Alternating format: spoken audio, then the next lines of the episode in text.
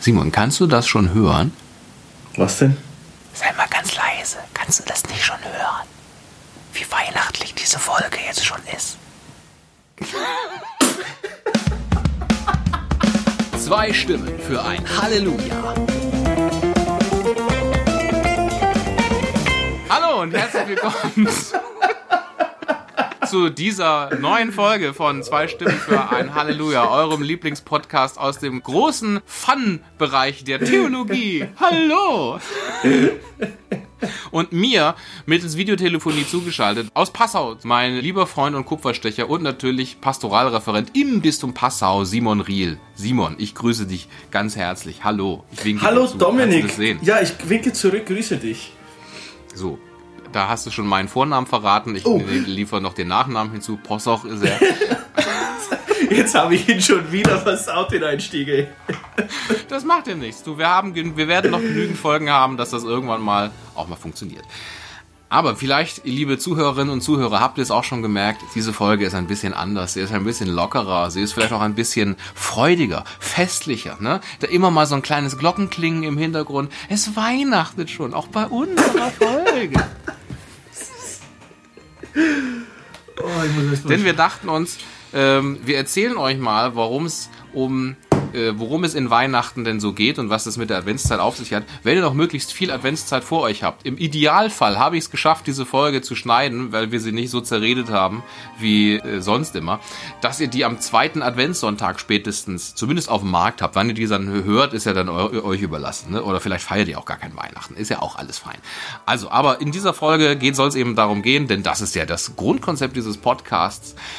Meine Güte, was machen die Christen eigentlich da?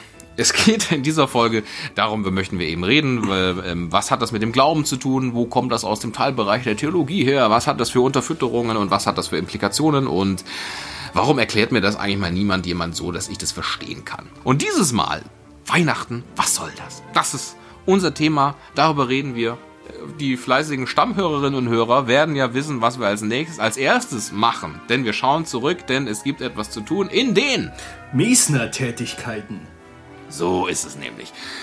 Tja, was haben wir in der vergangenen Folge vielleicht falsch gemacht, falsch erzählt? Wo hat sich da der Fehlerteufel eingeschlichen oder was ist vielleicht ein bisschen ungenau geblieben? Simon? Ich wüsste nichts. Also ich wüsste auch nichts. Geil. Nix falsch gemacht, wie die Kirche seit mehr als 2000 Jahren halt. Insofern können wir dieses Mal die Mesner-Tätigkeiten relativ zügig abhandeln und kommen zum, zur nächsten festen Rubrik innerhalb dieses Podcasts.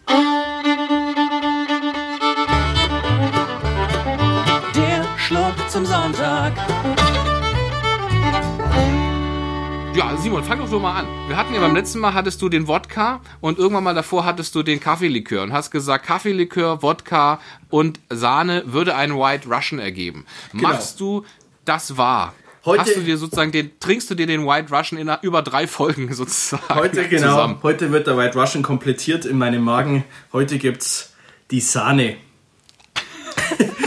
Außerdem sind wir auch in der Adventszeit und da muss man ja nicht vor Weihnachten schon ständig ballern. Und es ist ja auch so gewesen, dass Adventszeit, um vielleicht schon mal was vorwegzunehmen, war das nicht früher auch eine Fastenzeit? Ja, natürlich. Sehr gut. Wir nehmen es noch nicht vorweg. Die Leute werden jetzt überlegen, ach wirklich? Und bleiben dran, weißt du? So Cliffhanger-mäßig. So, sehr gut, sehr gut. Die bleiben dran, bis ich meinen langweiligen Drink vorgestellt habe. Aber was ich nämlich habe, ist in diesem Jahr ein Adventskalender, wo keine Schokolade drin ist. Ne? Ich feiere keinen Countdown to Diabetes mellitus, sondern ich habe einen Bier-Adventskalender. Ob das jetzt so viel besser ist, weiß ich nicht. Aber auf jeden Fall innerhalb dieses Bier-Adventskalenders gibt es ein Türchen heute, das Türchen Nummer 5. Ich weiß es selber nicht, was es ist. Für mich ist es auch immer die große Überraschung jeden Morgen, was gibt's zum Frühstück. Heute ist es das Türchen Nummer 5 und mein Weihnachtsbierelf bringt mir dieses Bier jetzt. Ach, da klopft er schon. Und zwar, Simon, ich zeig's dir mal zuerst. Das ist das äh, Bier, was mir hier ah, vorliegt. Oh, ich sehe da eine 8 äh, und eine Komma und eine 0. Genau, das ist uh, ganz schön. Also Hophead, American India Pale Ale, Kraftwerk. Was ist das denn? Der intensiv herbe, siebenfache Hopfenrausch dieses IPAs wird jedem wahren Hophead den Kopf verdrehen. Also, das, da habe ich Bock drauf. Da gucke ich mal. So. Machen wir mal. Oh ja, das riecht auf jeden Fall schon sehr hopfig. Simon, ja, dann zum Wohl. Schön, dass du Sahne hast. Ich probier's. zum Wohl. So, dann der Schluck zum Sonntag. Oh, hervorragend. Ja, ja, meins ist aber auch ganz gut. Das ist super, das ist super frech frisch. Frech frisch. Wer ist jetzt wieder, wieder wir Sommelier sagt. Schön, dass ihr noch dran geblieben seid bei diesem ganzen Quatsch und wir starten eben mit in diese Frage-Antwort, in dieses Ask me anything about Adventszeit und Weihnachtszeit mit, ich habe ja gesagt, das ist aus meinem Bier-Adventskalender. Adventskalender, ist das eigentlich eine, äh, eine christliche, kirchliche Tradition oder woher kam das? Kannst du uns das mal schon sagen, Simon? Oder aber ich kann sie anders, ich kann, um die, die Suggestivfrage, Adventskalender, ist das eigentlich was kirchliches, was christliches oder kommt es von Martin Luther? so, ähm, ja, der kommt tatsächlich aus dem protestantischen Umfeld, aber nicht von Luther selber, sondern erst im 19. Jahrhundert, Mitte des 19. Jahrhunderts etwa, kann man ihn zurückdatieren. Äh, so als Zählhilfe einfach bis Weihnachten, ja. Als Zählhilfe für Weihnachten ist ja eigentlich, dass man eher den Adventskranz hat, also mit diesen vieren Kerzen, die man jeden Sonntag ja. dann anzündet. Um das mal vielleicht aufzuschlüsseln. Diese, warum sind es denn vier Adventssonntage? Warum sind das diese vier, es sind ja dann auch gar nicht immer nur vier Wochen bis Heiligabend oder so, sondern aber es sind auf jeden Fall vier Sonntage müssen vor Weihnachten liegen. Woher kommt das denn? Wie ist das denn? Waren das denn schon immer vier? Ja, ähm, also die Adventssonntage oder die Adventszeit an sich ist ja nicht biblisch grundiert, das heißt, es ist eine kirchengeschichtliche Entwicklung. Es gibt also am Anfang der Kirche, in der Urkirche, gab es keine feste Zeit an Adventssonntagen oder überhaupt irgendwie eine feste Adventszeit. Die hat sich dann spätestens im vierten Jahrhundert so entwickelt, dass es eine Fastenzeit war. Also wie vor Ostern eine Fastenzeit, ja, vor Weihnachten eine Fastenzeit und deswegen ging diese Adventszeit vom 11. November bis 6. Januar. 6. Januar, das Fest. Ähm, die Adventszeit ging bis 6. Januar, das heißt, man hat über Weihnachten gefastet. Ja, jetzt warte mal. Wir sind in der Mitte des 4. Jahrhunderts noch, da war 6.1. eben Epiphanie Christi, Epiphanie Erscheinung des Herrn, das Weihnachtsfest. 6.1. Ist ja heute in der Ostkirche immer noch so. Das ist der sechste erste des Weihnachtsfestes mhm. und gleich am 25. Ähm, also das Weihnachtsfest, wir haben das dann am, im Jahr, jetzt muss ich kurz überlegen, 336 ist der, ist der 25.12. erst belegt als Weihnachtsfest, aber Erscheinung des Herrn ist an sich, wann erscheint denn jemand? Ja, bei der Geburt. Das heißt, man hat dieses Geburtsfest dann nochmal extra genommen am 25.12. Aber das, da kommen wir gleich in der Entwicklung eben drauf. Also diese ursprüngliche Advents bei Weihnachten, aber die Adventszeit ja, genau, ging genau. ursprünglich genau. dann vom 11. November bis 6.1. Das sind 56 Tage, acht Wochen. Und wenn man da die Wochenenden rausrechnet, die jeweils zwei Tage, Samstag, Sonntag, dann sind es exakt 40. 40 Tage, genau wie vor Ostern. Nur da zählt ja der Sonntag als einziger Tag nicht zur Fastenzeit. Genau, 40 wann, Tage wollten die eben auch haben. Und warum, wann ist es dann verkürzt worden auf vier? Oder wie kam das dann? Ja, im 7. Jahrhundert hat man dann spätestens die vier Wochen genommen, die hat der Papst, jetzt 7. Jahrhundert, welcher Papst? Das ist was für die nächsten Tätigkeiten, das war jetzt Absicht von mir, ja, das ist mein nächstes Mal. Damit wir in der nächsten Folge nochmal was sagen können. Genau, welcher Papst es im 7. Jahrhundert war. Auf jeden Fall ähm, hat man da die vier genommen, die vier Adventssonntage, vier Wochen, weil nach damaliger Auffassung mussten die Menschen 4000 Jahre auf die Geburt des Erlösers warten Jesus Christus und deswegen hat man die Zahl 4 dann für die vier Wochen, vier Adventssonntage genommen. So gibt es die seit dem 7. Jahrhundert, genau. Ist aber heute, ist Adventszeit, wie wir sie heute haben, ist aber keine offizielle Fastenzeit mehr, oder doch? Nee, nee, seit, im Prinzip schon seit dem Kirchenrecht, seit dem CIC 1917 ist keine verpflichtende Fastenzeit mehr. Was ich interessant fand, in Mailand die haben einen eigenen Ritus ja schon immer gehabt, den ambrosianischen Ritus von Ambrosius von Mailand, der war im 4. Jahrhundert Bischof von Mailand, daher kommt der ambrosianische Ritus. Und die haben, ähm, hatten dann weiterhin trotzdem sechs Adventssonntage, weil die ihren eigenen Ritus hatten, genauso wie die Ostkirche auch äh, sechs Adventssonntage länger hatte. Aber immer noch? Ich glaube, die Ostkirche, die Orthodoxie hat es bis heute. Haben die dann auch einen äh, Adventskranz mit sechs Kerzen oder haben die das gar nicht? Adventskranz, glaube ich, ist eine westliche Tradition. Die kommt ja auch aus Hamburg, meine ich. Es ist natürlich jetzt ein bisschen schwierig. Wir, wir, wir, werden nicht darum herumkommen, dass wir mal äh, eine Frage stellen, wo wir sagen, wir hüpfen jetzt ein bisschen hin und her. Wir hoffen, liebe Zuhörerinnen und Zuhörer, dass ihr uns dem folgen könnt und einfach mit dabei seid. Schnappt euch doch auch irgendwie ein Tässchen Glühwein, ne, oder so. Eben. Oder, oder oder Jagertee, ist auch sehr gut. Simon, was trinkst du eigentlich so? Was sind so von diesen weihnachtlichen Getränken, was magst du da eigentlich am liebsten? Ein Winterbock. Das stimmt natürlich auch. Das ist auch etwas für, die, für diese Zeit. Weißt du, ich sag, wieso, um hier Gerhard Poll zu zitieren, wie, wieso soll ich mir einen Diabetes herfressen, wenn ich meiner aussaufen kann? Ich mag ja Jagertee eigentlich sehr gerne und ich mag auch ganz gerne Glühwein, ehrlicherweise. Aber Glühwein sage ich immer unbedingt mit Schuss, weil sonst vertrage ich den nicht so gut. Insofern, schnappt euch da auch irgendwie ein Getränk. Gerne natürlich, aber es darf auch Früchtepunsch oder sowas sein, ne? Das ist ja auch kein Problem. Und setzt euch zu, ne? Äh, vers versammeln wir uns um die brennende PlayStation 4 und äh, erzeugen so eine ganz eigene Advents- und Weihnachtsstimmung in dieser Sag mal, Folge, du als, so du als alter Gamer, als ja? alter Gamer, hast du dir die PS5 besorgt oder kommt die zu Weihnachten? Nein. Die kommt auch nicht zu Weihnachten. Zu Weihnachten kommt erstmal der große Fernseher, der die Möglichkeit hat, eine PlayStation 5 anschließbar machen zu können. Und dann ist es so, dieses ganze Vorbesteller-Wahnsinn und so weiter, habe ich, habe ich an mir dieses Jahr vorüberziehen lassen. Weil ich habe noch genügend Spiele, die ich auf der PlayStation 4 fertig spielen will, bevor ich dann auf die PlayStation 5 wechsle. Ich mache aktuell, das ist vielleicht auch für Hörer interessant, die sagen, Glaube, Religion, Kirche ist für mich nicht so interessant, aber wenn es um Games geht, da bin ich mit dabei. Äh, ich mache gerade so einen Resident Evil Marathon. Also ich spiele, es gibt aktuell sieben Spiele, also Hauptspiele. Werden mir jetzt die Hardcore-Fans auch widersprechen, dass man sagt, Resident Evil Zero und Code Veronica zählen auch mit dazu, also gäbe es eigentlich neun. Ist aber wurscht. Ich mache die sieben, alle, die eine Zahl haben. Gut, Zero ist auch eine Zahl. Nee, Null ist keine Zahl, ne? Genauso wie Schwarz, kein, Schwarz und Weiß keine Farben sind. Ich habe recht. So, ist ja wurscht. Ich spiele sieben, die sieben Resident Evils spiele ich nacheinander durch. So. Und es ist ja angekündigt, dass es für die PlayStation 5 dann Resident Evil 8 gibt, Resident Evil Village. Und sozusagen, wenn ich diesen Zyklus vollführt habe, dann werde ich mit dir für den achten Teil auf die PlayStation 5 umsteigen können, weil dann wird sie auch im Possoschen Haushalt stehen. Okay, danke. Halt. Sehr gerne. Danke. Da sieht man, wo unsere unterschiedlichen Leidenschaften sind. Wie du halt über Ostkirche und sonst was erzählen kannst, da komme ich ins Reden, wenn es um Resident Evil geht. Sehr gut. Aber Simon, Weihnachten ist unser Thema. Wie ist das denn überhaupt? Vielleicht stellen wir mal die Fragen aller Fragen. Weihnachten. Also 25. Dezember, ne, kann man auch nochmal sagen. 24. Dezember ist nicht Weihnachten, das ist der Heiligabend. Der ist aber auch jetzt nicht unwichtig. Aber der 25. Dezember ist Weihnachten. Da ist Jesus Christus geboren worden. In einer Krippe in Bethlehem. So, Simon. Geschichtlich, also da feiern wir es zwar, aber wahrscheinlich ereignet hat sich ja nicht am 25. Dezember. Vielleicht einfach mal die Fragen aller Fragen. Wie ist es denn überhaupt dazu gekommen, dass wir A, ein Weihnachtsfest haben? Was ist da sozusagen auch der theologische Hinterbau? Es ist ja nicht nur, dass irgendwer Geburtstag hat, sondern das hat ja für uns Menschen in der Perspektive eines Glaubens ja durchaus eine andere Relevanz, außer zu sagen, hey Jesus, alles Gute zum Geburtstag. Und wie kam das denn jetzt auf den 25. Dezember? Vielleicht nochmal kurz zurückgreifend auf die Adventssachen. Ich habe ja vorhin gesagt, am 6.1. Äh, Epiphanie des Herrn, Erscheinung des Herrn.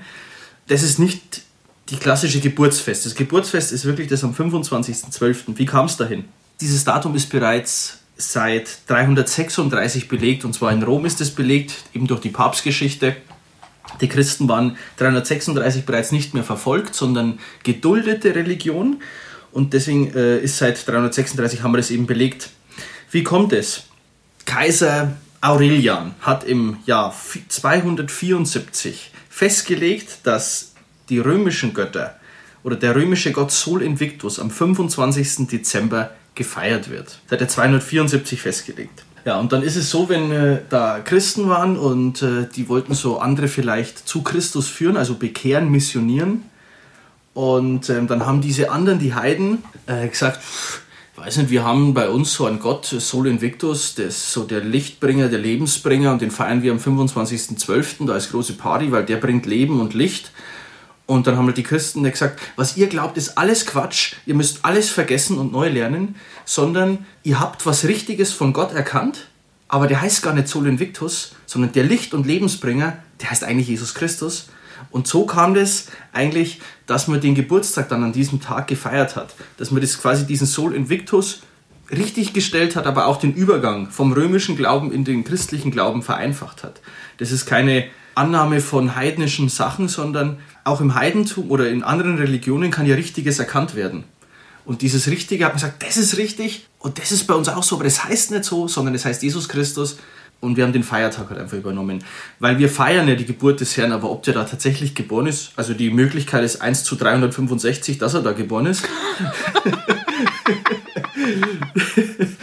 aber ob das tatsächlich da war, spielt jetzt eigentlich auch keine Rolle. ob das historisch richtig äh, sicher da war. Auf jeden Fall seit 336 belegt, der 25. Dezember. Und was heißt das denn jetzt, dass da Jesus geboren ist für uns? Das ist eine sehr gute Frage.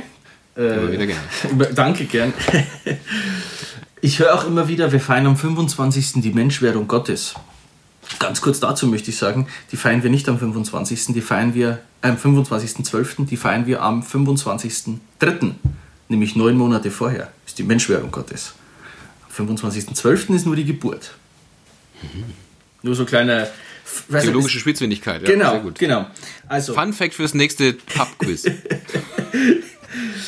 Was ist der Zweck der Menschwerdung Jesu Christi? Der Sohn Gottes, Jesus Christus, Christus ist Mensch geworden, um die Menschen zu erlösen. Das ist eigentlich der Hauptzweck oder das ist eigentlich das Wichtigste und Bedeutsamste der Menschwerdung und somit der sichtbaren Feier der Menschwerdung, also der Geburt. Er ist gekommen, um uns zu erlösen. Wovor überhaupt? Ich weiß nicht, ob den Hörern das allen so, alles so bekannt ist, warum wir überhaupt so erlösungsbedürftig sind, Dominik. Sollten wir das kurz anschneiden? Oder willst du das Also wir können, na, wir können das gerne einmal anschneiden. Ist ja sicher etwas, was wir ausführlicher behandeln werden in einer unserer Folgen, wo es um die sieben Sakramente geht, Ganz wenn wir genau. auf die Taufe eingehen. Ganz Deswegen genau. einfach im Prinzip aufgrund der Geschichte um Adam und Eva, also das, was wir als sogenannten Sündenfall bezeichnen, sprich, dass sich der Mensch gegen Gott äh, gestellt hat, haben wir diese sogenannte Erbschuld, weil Adam als erster Mensch eben sozusagen das auf uns, auf die gesamte Menschheit dann gebracht hat und diesen Marke von uns zu nehmen, das ist eben die Aufgabe oder das ist eben das, was Gott dann getan hat, eben in Teil auch, dass er auch selbst Mensch geworden ist. Deswegen sind wir erlösungsbedürftig. Genau. Und Christus hat ja dann diese ganze Schuld mit seinem Tod besiegt. Genau, Christus hat das mit seinem Tod besiegt. Das behandeln wir dann ausführlicher, wenn wir über das Sakrament Kreuzigung sprechen. meine Güte, wieder mal so ein kleiner Gag. So, ich habe gemerkt, die Leute mögen das, wenn immer mal wieder so ein paar Gags Das stimmt auch, das stimmt auch. Mach ruhig weiter so. Mach ruhig weiter so, mein Freund. genau. Man unterscheidet in der Theologie, um wieder auf die Erlösung zurückzukommen, ähm, was ja der Zweck seiner Menschwerdung war, seiner Geburt, zwischen objektiver und subjektiver Erlösung. Wir sind objektiv erlöst. Das bedeutet, die Sünde ist in ihrem Wesen nach eine Abwendung von Gott und eine Hinwendung zum Geschöpf. So ganz grob sage ich das mal. Und Christus hat durch unsere Erlösung uns grundsätzlich Gott wieder zugewandt. Jetzt kann ich aber trotzdem natürlich subjektiv mich weiterhin gegen Gott entscheiden. Ich bin zwar grundsätzlich hin zu Gott hingepolt, hingewendet, aber ich kann mich abwenden. Äh, und das meint diese subjektive Erlösung. Das war dieser, dieses Wichtigste, ich glaube, das ist die Antwort auf deine Frage, das Wichtigste, was Christus getan hat, dass wir grundsätzlich wieder auf Gott hin, oder das Wichtigste an, an, an, der, an Weihnachten, dass wir durch seine Geburt durch seine Menschwerdung wieder grundsätzlich hin äh, die Möglichkeit haben, zum Gott, zum Vater zu kommen. Und das feiern wir an Weihnachten als Christen? War das die Frage? Das ist die Frage, die es daraus resultiert. Ist das sozusagen etwas, was man sagt, das ist der Kern für Christen an Weihnachten? An Weihnachten wird Gott Mensch aus Liebe zu uns, weil er uns, weil er uns erlösen will. Auch wenn die Erlösungstat dann selber erst 33 Jahre später ist, am Kreuz, feiern wir bei der Geburt Jesu genau das. So, ich habe mir noch ein paar Fragen hier aufgeschrieben, die äh, äh, uns auch teilweise sozusagen erreicht haben. Übrigens, das kann man jetzt nochmal reinstreuen. Für den Fall, dass ihr mal sagt, hey, das ist ja cool und lustig und launig, ich habe auch eine Frage, könnt ihr die beantworten? Hat es nicht vielleicht was mit Weihnachten zu tun? Ja, können wir. Dir kann geholfen werden. Auch du kannst erlöst werden. Nämlich mit einer E-Mail an uns an halleluja.podcast.gmail.com. Da darfst du gerne deine Frage stellen. Uns haben auch eben äh, passend zu Weihnachten natürlich auch die ein oder anderen klassischen Fragen ähm, erreicht. Simon, willst du jetzt noch was einhaken? Ja, ich habe mir gedacht, wir können doch jetzt mal ein bisschen das, das umdrehen. So ganz spontan kam mir das. Und ich stelle dir ein paar Fragen. Ist die, die, die Menschwerdung Christi, wenn man sagt, Gott weiß alles, ist die vorbestimmt? Also die Frage ist, ist Christus nur Mensch geworden, weil der Mensch gesündigt hat und ihn erlösen musste? Oder wäre Christus auf jeden Fall Mensch geworden, weil es vorherbestimmt ist? Das ist eine spannende Frage, weiß ich nicht. Ich würde sagen, es ist nicht vorherbestimmt, weil dann wäre es ja vorherbestimmt gewesen, dass der, dass der erste Mensch absolut sündigt. Das Einzige, was einfach nur gegeben war, ist die absolute Freiheit, also auch die Befähigung zur Sünde, die ja Gott mitgeschaffen hat. Also sozusagen die Entscheidungsfreiheit zu sagen, ich kann mich auch gegen dich entscheiden, weil die Liebe eben nicht zwingt. Ob er deswegen von Anfang an wusste, und wenn ich das mache, dann wird es da so weit kommen und dann muss ich wieder, dann darf ich die Scherben selber wieder aufsammeln. Das weiß ich nicht. Da, tatsächlich ist da die, ähm, sind da die Theologen auch nicht einig in dieser Frage. Das nennt sich die bedingte und unbedingte Prädestination, also Vorherbestimmung, weil es gibt noch, man, man sagt, es gibt noch einen weiteren Zweck der Menschwerdung, der Geburt Jesu. Äh, nämlich deutet sich das an im Lukas-Evangelium, Kapitel 2, Vers 14, wo die Hirten auf dem Feld ja singen: Ehre sei Gott in der Höhe bei der Geburt Jesu. Oder der Herr selber, also zum Lobpreis, zur Verherrlichung Gottes, sagt man so, ist der weitere Zweck der Menschwerdung, der Geburt Jesu. So sagt er auch im Johannesevangelium, Kapitel 17, Vers 4: Ich habe dich auf Erden verherrlicht, indem ich das Werk vollbracht habe, das du zu vollbringen mir aufgetragen hast. Also diese, diese Verherrlichung des Vaters ist scheinbar noch ein Auftrag. Und deswegen gibt es eben manche Theologen, die dann sagen, rein theoretisch natürlich, selbst wenn der Mensch nicht gefallen wäre, das heißt im Paradies noch wäre, wäre er trotzdem Mensch geworden, weil einer seiner Aufträge ja auch ist, die Verherrlichung Gottes. Und das spannend, ich finde auch solche, solche Konstrukte sind manchmal eine spannende Fragestellungen. Absolut, führt uns vielleicht jetzt ein bisschen von Weihnachten äh, weg. Aber wir haben uns gedacht, über Weihnachten wisst ihr eh schon so viel, da wird mir eigentlich seit dem Kindergarten zugeschossen mit der Panzerfaust halt der katholischen Rechtgläubigkeit. deswegen haben wir gedacht, wir machen das mal, wir gehen ein bisschen anders hier. Ja, auf jeden Fall richtig. Aber meine Güte, ich meine, so schön und gut und launig auch darüber aufgeklärt werden die Leute nur hier. Bei zwei Stimmen für ein Halleluja. Dass ich jetzt gezwingert habe, hat keiner gemerkt. Aber stellt euch vor, ich hätte danach so gezwingert und es hätte so ein Kling gemacht. Egal. So, wir drehen die, die Weihnachtsmusik wieder lauter, damit wir wissen, worüber wir eigentlich reden wollten. Nämlich eine dieser Fragen, die ihr uns gestellt habt über halleluja.podcast.gmail.com war auch, stimmt es eigentlich, dass eigentlich sozusagen die Weihnachtszeit erst dann an, nach Weihnachten dann anfängt? Tatsächlich ist es ja auch so, dass ich sage, im Grunde genommen, die ganzen Weihnachtslieder im Radio und sonst irgendwie, die laufen immer bis zum 26. Ende und dann ist Feierabend. Wo ich sage, im Grunde genommen müssten die ganzen Weihnachtslieder ab dann erst nochmal viel mehr laufen, oder? Weil ja eigentlich die Weihnachtszeit erst nach oder mit Weihnachten beginnt. So ist es, die beginnt mit Weihnachten, wie die Osterzeit mit Ostern beginnt äh, und geht bis zum Fest Taufe des Herrn. Das ist Anfang Januar, ist variabel, weil es ein Sonntag immer ist, aber etwa bis Anfang Januar. Ich dachte, es geht bis 2. Februar, bis Maria Lichtnis, nicht? Dominik, es freut mich ehrlicherweise. In vielen Kirchen bleibt auch der Christbaum bis zum 2. Äh, Februar stehen, bis Maria Lichtmess oder wie es jetzt eigentlich heißt, Darstellung des Herrn. Aber das war im alten Kalender so es gab ja 1970 eine Liturgiereform. Bis dahin war bis Darstellung des Herrn oder bis Maria Lichtmess eben damals äh, 2. Februar die Weihnachtszeit, jetzt nur noch bis Taufe des Herrn. Aber die Tradition des Christbaums in Kirchen bis 2. Februar hat sich oft erhalten. Und deswegen macht es auch Sinn, dass man sagt, eigentlich gibt es auch die Tradition, dass man den Christbaum, den Weihnachtsbaum erst am 24. Äh, eben aufstellt, weil ja. er ja eigentlich mindestens bis zum 2. Februar ist. Genau. Äh, heute würde man sagen, naja, wenn ich den jetzt an, an Heiligabend aufstelle, dann kann ich den schon eine Woche später, weil um den 6. Januar rum wird er von der Feuerwehr wieder abgeholt, dann kann ich ihn schon wieder abbauen. Was lohnt denn das noch? Warum war das so lange? Hatte das einen Grund? Kommilitone hat mir gesagt, die Festzeit kann nicht kürzer sein wie die Fastenzeit und ich glaube, die Fastenzeit davor, die Adventszeit darf nicht länger sein wie die Festzeit danach. Der spielt, hat mit Sicherheit mit reingespielt. Und die Tradition der Kirche, weil die Ostkirche hat es ähm, bis heute eine längere Weihnachtszeit. Wenn die Weihnachtszeit nicht mehr bis 2. Februar geht, wie, wie heißt dann die Zeit, die ab Sonntag, Anfang Januar bis dann, also ist dann, dann schon die, die normalen Sonntage im Jahreskreis? Ganz genau, da trägt auch der Priester wieder grün. Früher war es so. Sehr gut. Violett. Ach so, genau. Violett wirst du jetzt raus. ja, ja, weil ich das habe ich. Siehst du mal, als hätte ich das, als hätte ich da eine Dramaturgie geplant. Haha. Nämlich auch diese besonderen Farben. Die, die, dann ist die Kirche jetzt an, an Adventszeit, dann sind die Kerzen auf dem großen Adventskranz in einer Kirche sind dann meistens violett. Manchmal ist es so, dass eine dieser Kerzen aber pink oder rosa ist, also zumindest eine hellere Farbe hat. Was hat das denn mit diesen Farben jetzt speziell warum ist da irgendwie eine Kerze andersfarbig? Und aber vielleicht kann man noch mal kurz auch erklären, was hat es denn generell mit diesen Farben auf sich? Mhm. Zuerst also, mal jetzt speziell diese, diese eine, das hat ja dann, heißt dann ein Sonntag hat eine andere Farbe. Oder wie ist das? Nee, vielleicht muss man zuerst erklären, was hat es generell mit den Farben auf sich. Nee, mach mal du, Simon. Oder willst du die Frage nochmal ändern vielleicht? Nein, das ist gut. Die Frage bleibt, die, die Frage bleibt so. Was also, hat es mit den Farben die Farben, das sind erstmal die liturgischen Farben. Am Adventskalender, am Adventskranz, Entschuldigung, können auch andere Kerzenfarben sein. Wir haben zum Beispiel weiße Kerzen, es gibt rote Kerzen. Aber wenn, wenn du von den Violetten sprichst, dann sind das die liturgischen Farben. Das sieht man auch immer am Messgewand des Priesters. Der hat dann Violett an ab der Fastenzeit. Und die Adventssonntage 1, 2 und 4 sind eben violett, außer der dritte. Der heißt nämlich Gaudete kommt vom Introitus, vom ersten Vers der Messe eigentlich, vom ersten Satz. äh, Gaudete, freut euch. Und da soll diese Freude von Weihnachten schon durchschimmern.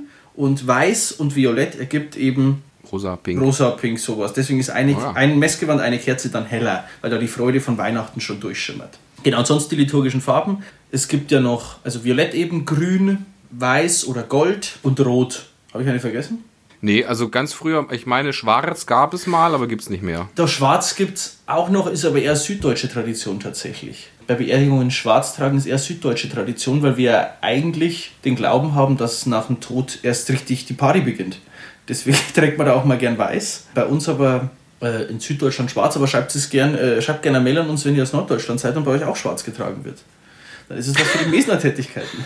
Sehr gut. Aber dann, woher kommen denn diese Farben? Was sollen die denn ausdrücken? Warum ja. sind die unterschiedlich? Mhm. Das Rot steht zum Beispiel für äh, die Farbe des Heiligen Geistes und die, das Blut der Märtyrer. Das heißt, wenn Märtyrerfeste sind, die ihr Blut gegeben haben für Christus, dann wird Rot getragen oder am Pfingsten zum Heiligen Geist. Das heißt, Märtyrer, vielleicht ganz kurz diejenigen, die wegen, wegen ihres Glaubens getötet wurden. Genau, das sind nicht die großen Autos von VW oder so, die Märtyrer. So, sehr guter Gag, haben wir den auch noch Ach komm, den hast sonst du gemacht, oder? auch ich habe ein Limit. äh, wo waren wir? Ach genau, da gibt es noch Weiß oder Gold. Das sind so die Freudenfarben. Die zieht man an Ostern an, Weihnachten da und die ganzen Osterfestkreis. Da ist Weiß oder Gold kann da getragen werden. Und dann haben wir noch Grün. Grün ist eigentlich so die Farbe, eigentlich wenn nichts anderes ist, sagen wir uns ehrlich. Das ist so die Farbe im Jahreskreis. Die wird eben dann zwischen Taufe des Herrn und der Fastenzeit getragen und nach Pfingsten bis Ende des Kirchenjahres bis Christkönig. Ende November endet das Kirchenjahr, weil mit dem ersten Advent immer das neue Kirchenjahr beginnt. Violett, Violett die Farbe der Buße. Deswegen hat man es auch in, der Adventszeit ist auch Violett. Und Fastenzeit, genau. Äh, Quatsch, wollte ich ja sagen. Dankeschön. Hm, falsch, falsch gequatscht.